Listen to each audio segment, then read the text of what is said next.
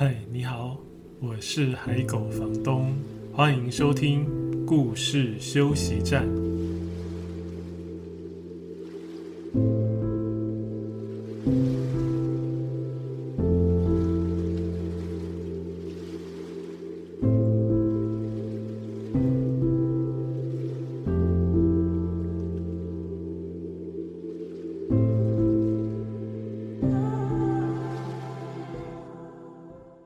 现在收听的是故事休息站 Podcast 节目的第四十三集。收听节目的各位最近过得好吗？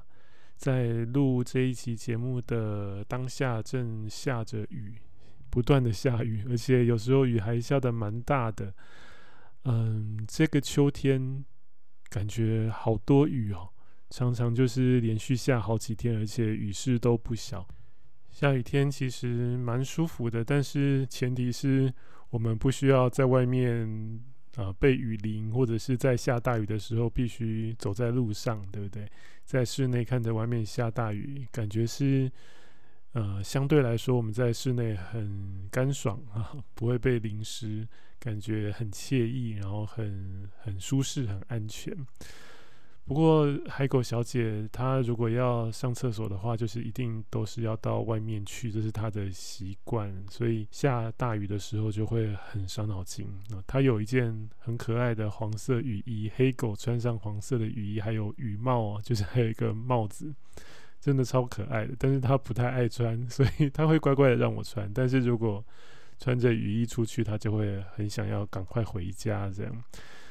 呃，前几个礼拜有个台风来嘛，然后我们家楼下还一度积水到我以为要淹水了。那时候跟海狗小姐要出去，要跨出大门口的阶梯的时候，发现哎，外面的水积得蛮高的，已经超过我的脚踝了。还好后来有退，所以这个秋天最近都常常有雨哎。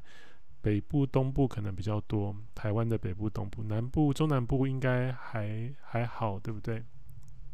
大家喜欢雨天吗？我自己刚刚讲，如果在室内 不需要出门的时候，是蛮喜欢雨天的。但是要出去就会哇，如果下雨就很不方便。尤其我自己的工作出去，常常都要带蛮多书的嘛，绘本，所以如果下雨的话，就会。要做很多很多的保护的措施。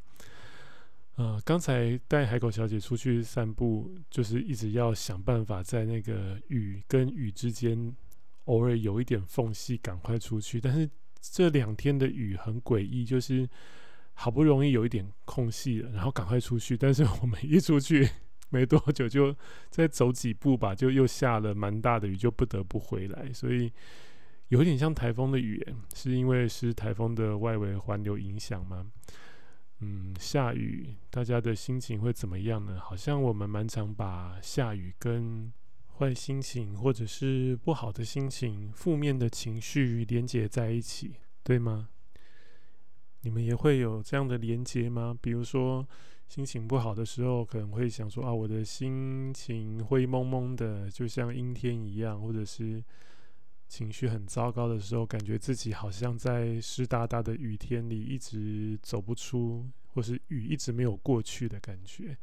我有一部很喜欢的日剧，剧本是坂元裕二写的，这个日剧是四重奏，好喜欢这部日剧，就是四个怪人 凑在一起组了一个，应该算什么管弦乐团吗？呃，应该就是弦乐团，弦乐团。然后被人说是二流还是三流的乐团，就是自己纯兴趣，可是上不了台面，但是自己也练得很开心，也有到餐厅去呃驻点表演。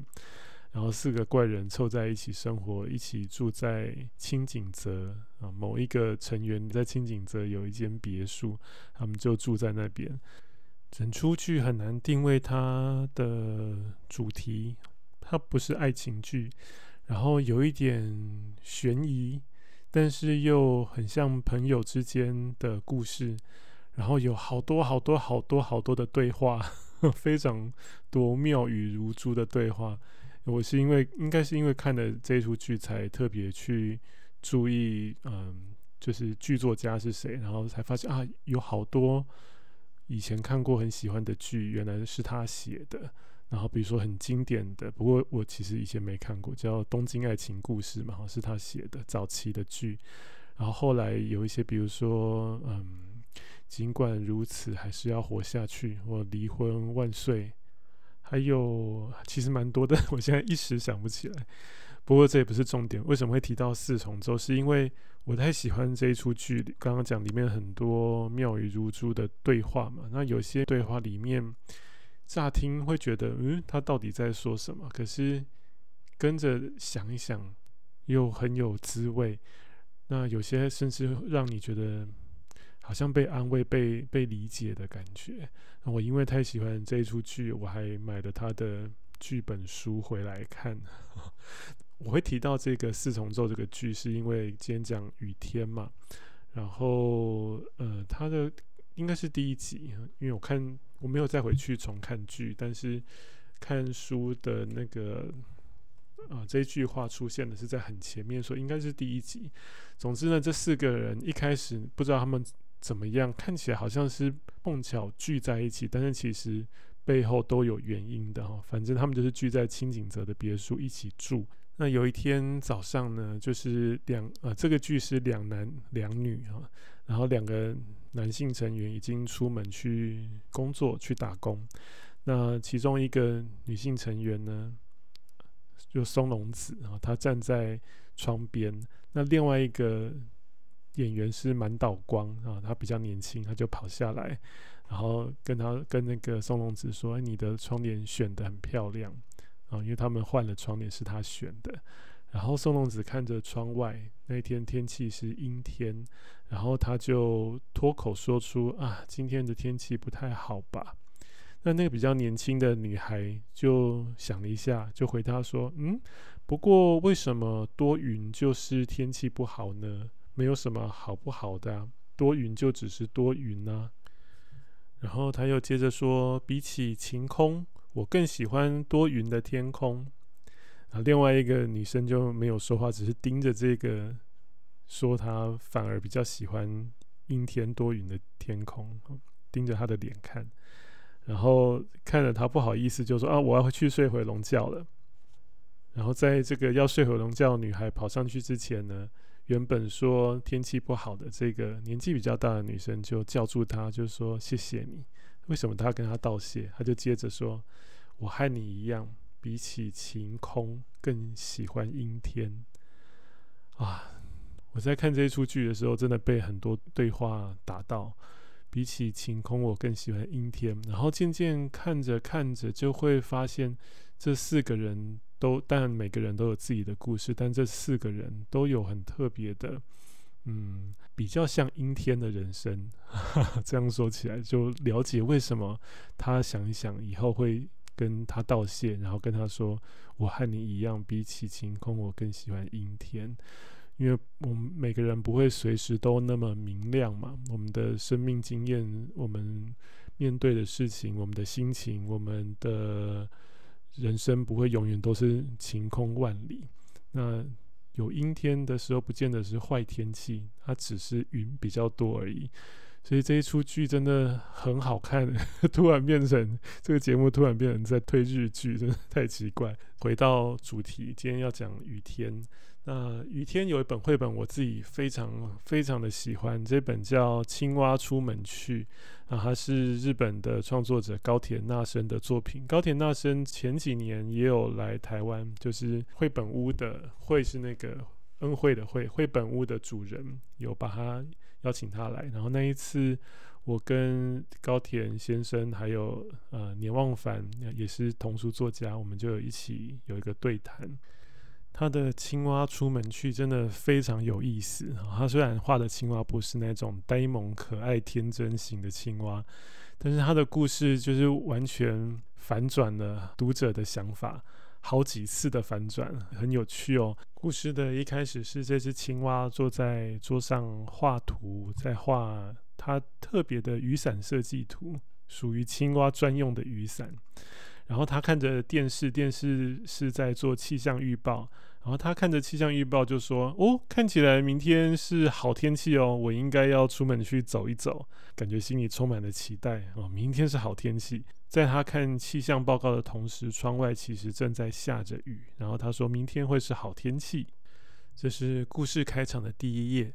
看完这一页，我们一翻过去，会看到啊，青蛙穿着睡衣哈，刚起床，拉开窗帘的那个样子。拉开窗帘，看着窗外，外面下着倾盆大雨。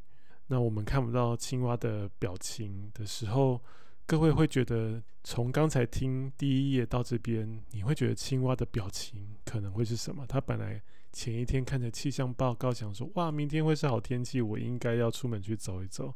可是，一拉开窗帘，第二天早上一拉开窗帘，外面下着倾盆大雨，我们应该会觉得他很失望吧？哈，因为在我们看来，那个下大雨的。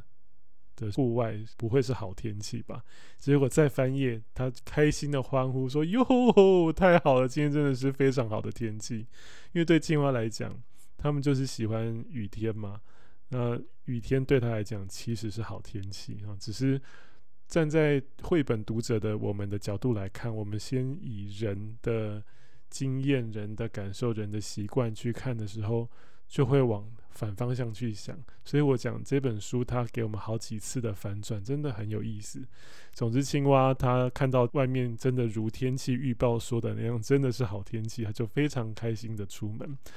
这个故事非常有趣，但是我只想提出来推荐大家去看看它里面的反转，还有看雨，我们习惯。对雨有我们既定的印象，推荐各位去看一看这本书，可能会有不太一样的想法，所以我就不要把这个故事往下说，让各位去看看。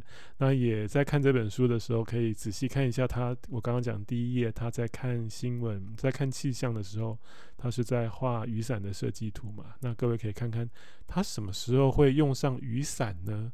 他不是明明觉得雨天是他的好天气吗？那为什么青蛙还需要设计？雨伞，然后你看看他是怎么设计雨伞，以及最后他在什么时机用上那一把特别的雨伞，也非常有趣。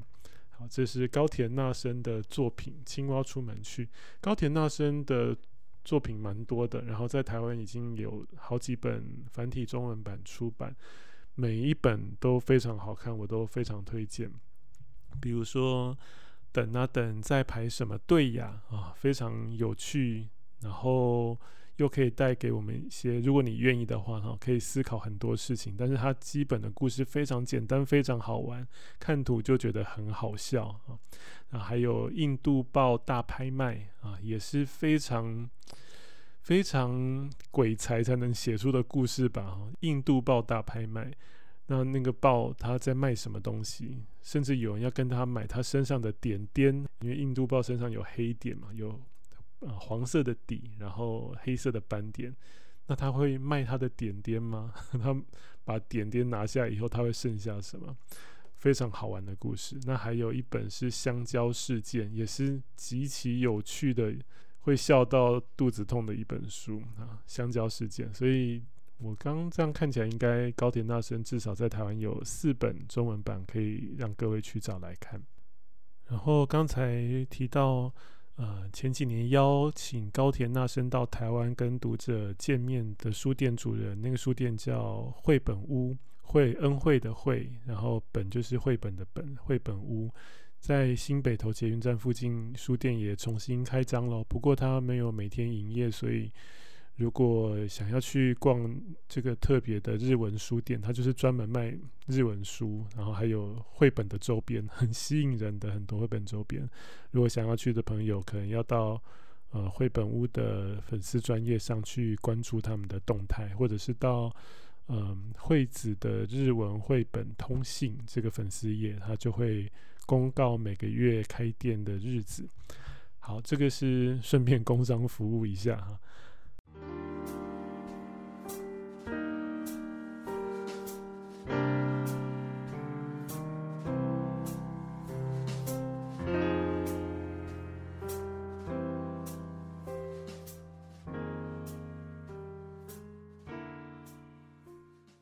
讲到下大雨，讲到绘本屋，那顺便要延伸推荐一本书，叫《稀里哗啦下大雨》啊，也是绘本。《稀里哗啦下大雨》的译者就是绘本屋的主人黄慧琪。那这本《稀里哗啦下大雨》它也是日文书，然后作者是大城由子，他的文字都非常的简洁，然后常常也非常的温暖。那这本是非常的畅快，在写一个孩子在超级大雨的天气里面，痛痛快快的享受这一场大雨。这一本书的画家也是很多人喜欢、很欣赏的创作者青豪史郎。那他这本书画的雨真的非常的痛快，你可以完全感受到那个雨有多么的大，然后打在地上的那个水珠弹起来的力道、张力也是非常的有弹力的感觉。雨水的线条非常的有力。甚至还不用翻开书，光是看封面，就好像可以感觉到雨的声音有多么的大，轰隆轰隆的，不只是稀里哗啦的感觉。啊，这个是我想要延伸推荐的《稀里哗啦下大雨》，我就没有再细谈这本书，因为这本书是十足的感受性的书，用节目直接说它的故事性没那么高。嗯，又少了图，我觉得力道不太够，所以各位直接去看书，你就可以完全感受到这本书的迷人之处。那另外有一本书也是写雨，但是它是很有想象力的一本书，这本书叫《冒烟的水壶》。诶，到目前为止这几本这三本都是 日本的作品。这本《冒烟的水壶》作者绘者同一位是嘉阅景广。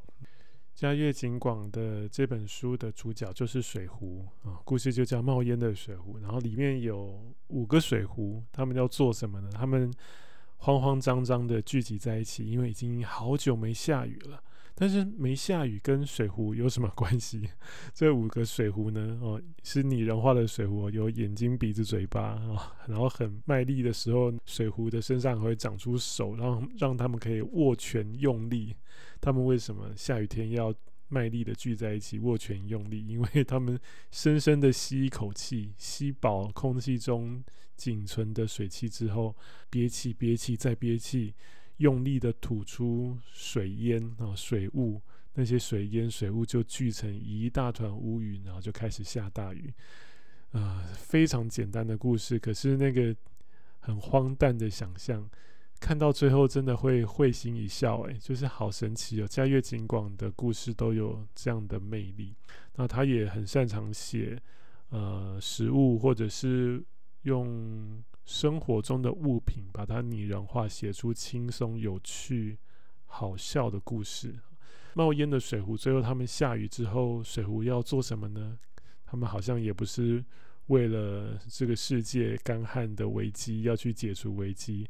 下雨之后，他们又接了水，那水壶就可以煮水，对不对？那他们煮水要做什么呢？一定要看到最后啊！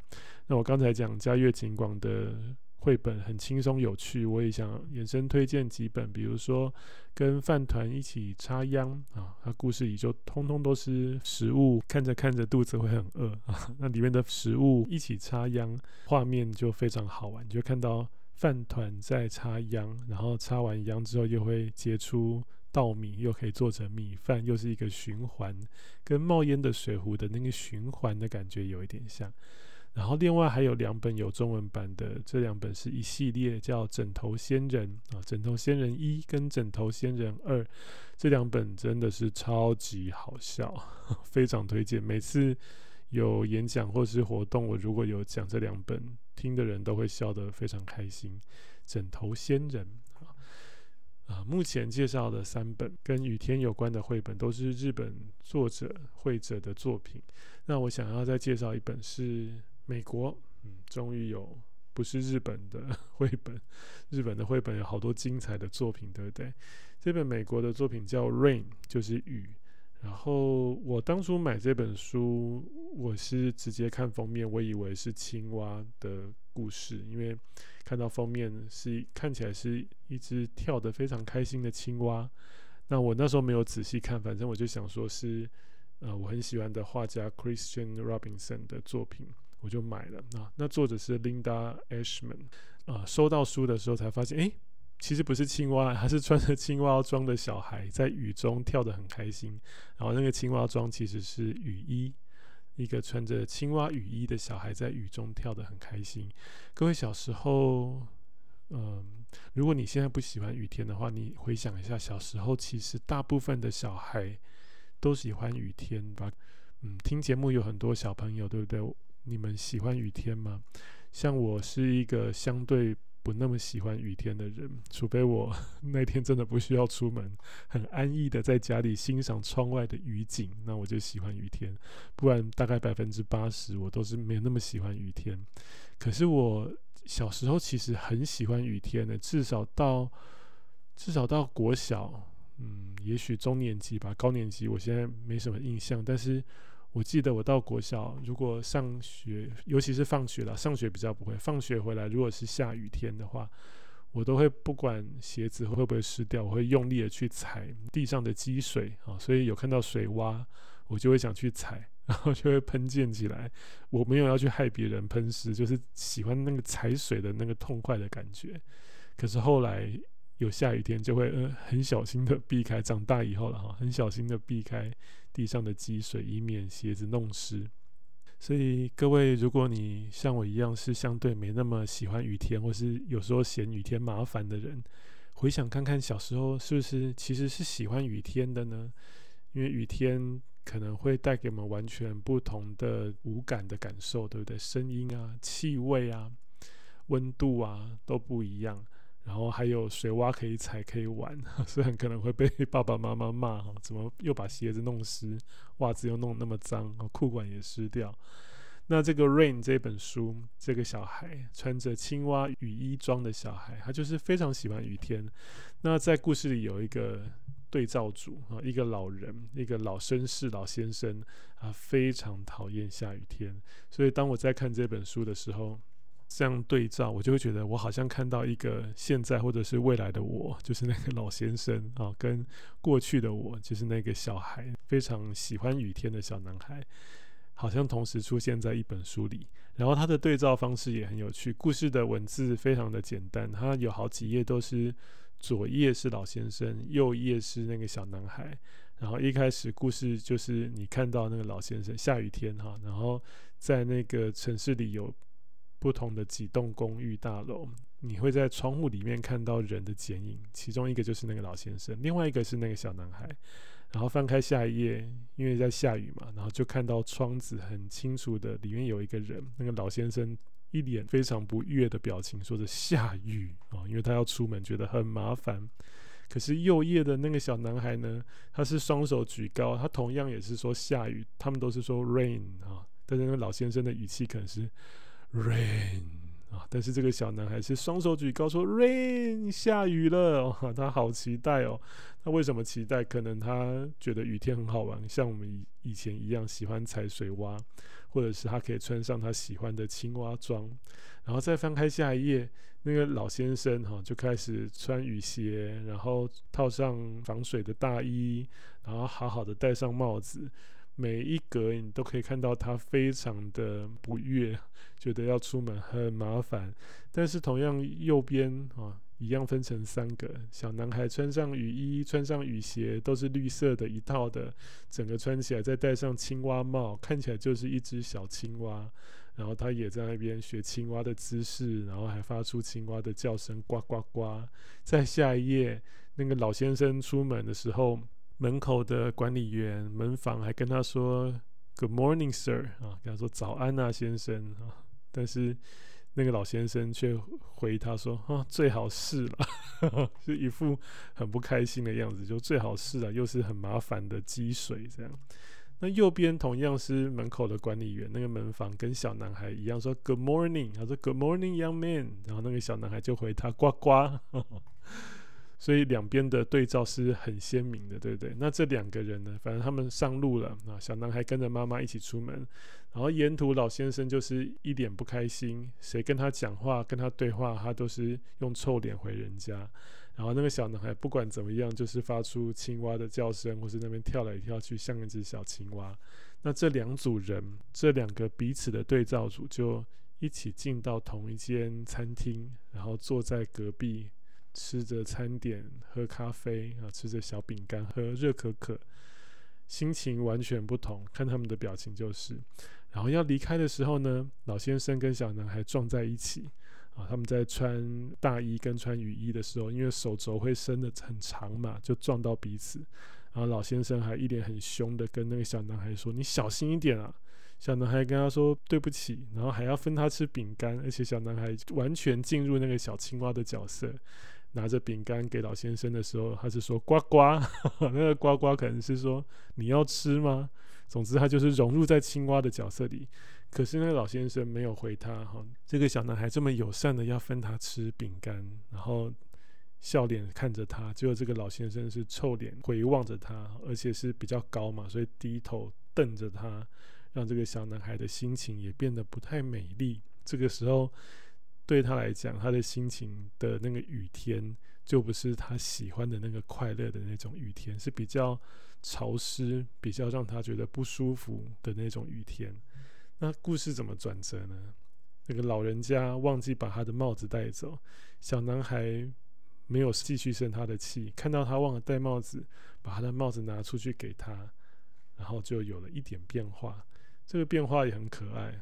如果各位有机会去找这本书来看的话，就会发现这个老人家的眉毛，眉毛的方向把他的情绪展露无遗。他的眉毛一直都是向内冲的，看起来就是很不开心哈，眉心紧皱，然后很生气的样子。可是这个小男孩把帽子还给他的时候，这个老人家的眉毛的方向完全不一样了，看起来就和蔼很多。而且他拿回自己的帽子之后，他还指着这个小男孩的帽子。啊，说那一顶也给我啊，我也要那一顶。他说啊，That one too 啊，还有那一顶。小男孩头上的帽子是什么？是青蛙帽，对不对？所以那个那么严肃的老先生，竟然跟小男孩借了那一顶青蛙帽戴在身上，然后也像一只青蛙一样叫了一声。这本书的画家刚才有讲是克里斯汀·罗宾逊嘛，Christian Robinson，他的作品，他的画看起来。人物都很有乐高感，就非常的简单，很纯真，很有玩具世界的感觉。单纯看他的画就会很开心。推荐大家也可以去找他的作品来看。他多半是嗯跟文字作者合作，就是只担任绘者的角色。然后只有一本是他自己写自己画的，书名叫《你很重要》。那另外跟其他创作者合作的，比如说《市场街最后一站》，还有。呃，许什么愿望好呢？开学了，学校也好紧张，光这个书名就觉得很有趣哈。开学了，学校也好紧张。还有年纪最小的班级里，个子最小的女孩。还有为什么你看不见李欧？这是一本很可爱的鬼故事。还有米罗想象世界。啊，我的生日是哪一天？孩子带着我的祝福飞吧。还有一本是跟小鸟道别，在讲生命、讲死亡这件事情，但是是用儿童从孩子的角度去看一只小鸟的死亡，去思考生命的这件事。好多书名哈，如果一下子记不起来的话，你可以打其中一本，比如说。你很重要哈，你就会找到这本书。那你可以在网络上点选那个作者的名字，这样就比较容易找到他全部的著作，然后一一找来看。如果你是在图书馆搜寻，也可以，就比如说打其中一本书的书名，然后点那个作者的名字，就可以看到他其他的作品。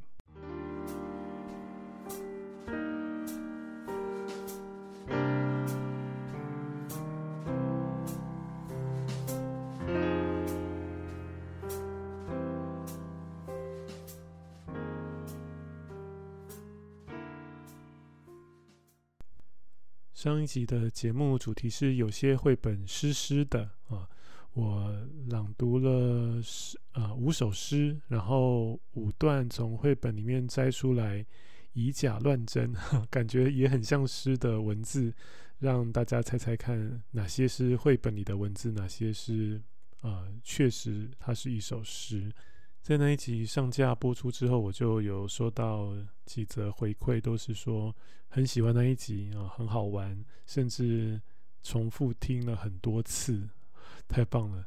既然今天的主题是雨，雨天下雨，然后上一集讲到诗，喜欢的人又不少，那我就来分享一首和雨天有关的诗。嗯，更具体来讲，应该是和雨天的意象有关的诗。因为虽然呃，我讲它是跟雨天有关，但是这整首诗里面没有出现一个字是雨啊，没有出现 rain 这个字，雨这个字。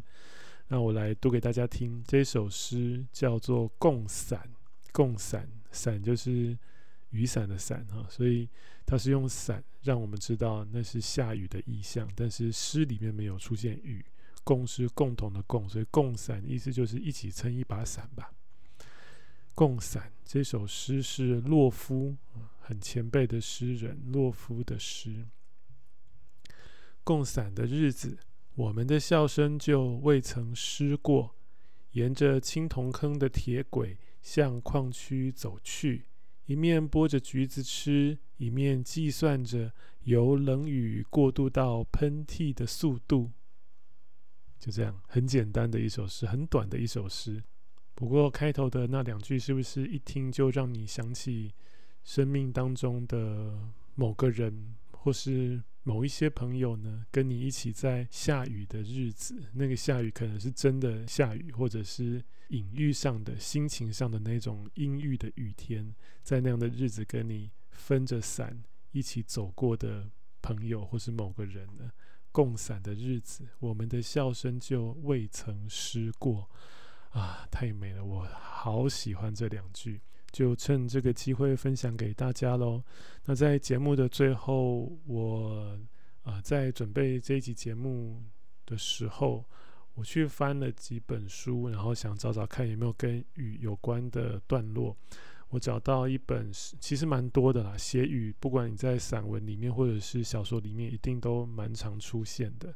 比如说夏夏的一首。啊，不是一首，一本小说叫《煮海》，煮煮开水的那个煮，煮海，大海的海。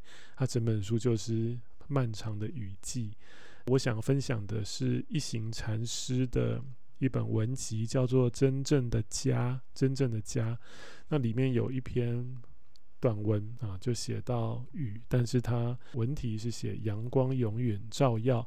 刚好把这一篇短文放在最后面，可以跟一开始的啊、四重奏，刚刚讲的那个日剧坂元裕二写的剧本里面的那个讲到阴天啊，真是是不是坏天气这件事情啊，就是天气不管是阴天雨天，它其实是中性的，它本身本质上没有好或坏，只是我们怎么去看待它。那一行禅师的这一。这一段短文，我想整段读给大家听，很短的一段。阳光永远照耀，下雨时我们以为没有阳光了，但若搭飞机飞到高处，穿过云层，便又看到了阳光。我们都明白，阳光永远都在，爱也一样。愤恨或绝望时，爱还是在，沟通、宽恕的能力与慈悲心也都还在。我们必须要有这样的认知：我们不只是愤恨，不只是痛苦，我们必须明白，在我们的内在确实拥有爱、理解与慈悲的能力。懂得这层道理，碰到下雨就不至于失望，因为你知道雨来了，但阳光仍然还在某个地方。雨会停，太阳将再度照耀。要怀抱希望。提醒自己，在你自己与其他人的内心，正面的东西始终存在。你知道事情总会有所突破，你和其他人内在最美好的东西定能再度展现。这是一位修行人啊跟我们分享的，阳光永远照耀。希望大家喜欢，收下这片阳光啊！无论你现在收听节目的时候。这一阵漫长的雨 还有没有持续下去，或者有没有新来一阵雨啊？淋得我们措手不及，或者是让我们觉得快要发霉，太潮湿了。希望大家都收下这片阳光啊，或者是在下雨的日子想起曾经或是现在一直与你共同撑着一把伞的家人啊，某个人或是朋友们。如果你喜欢今天的节目，欢迎分享给可能有兴趣的朋友。如果你是透过 Apple Podcast 收听，也欢迎留下评语和星星评鉴。如果有更多的建议或是想要告诉我的话，也可以加入脸书社团“故事休息站”，在上面留言告诉我。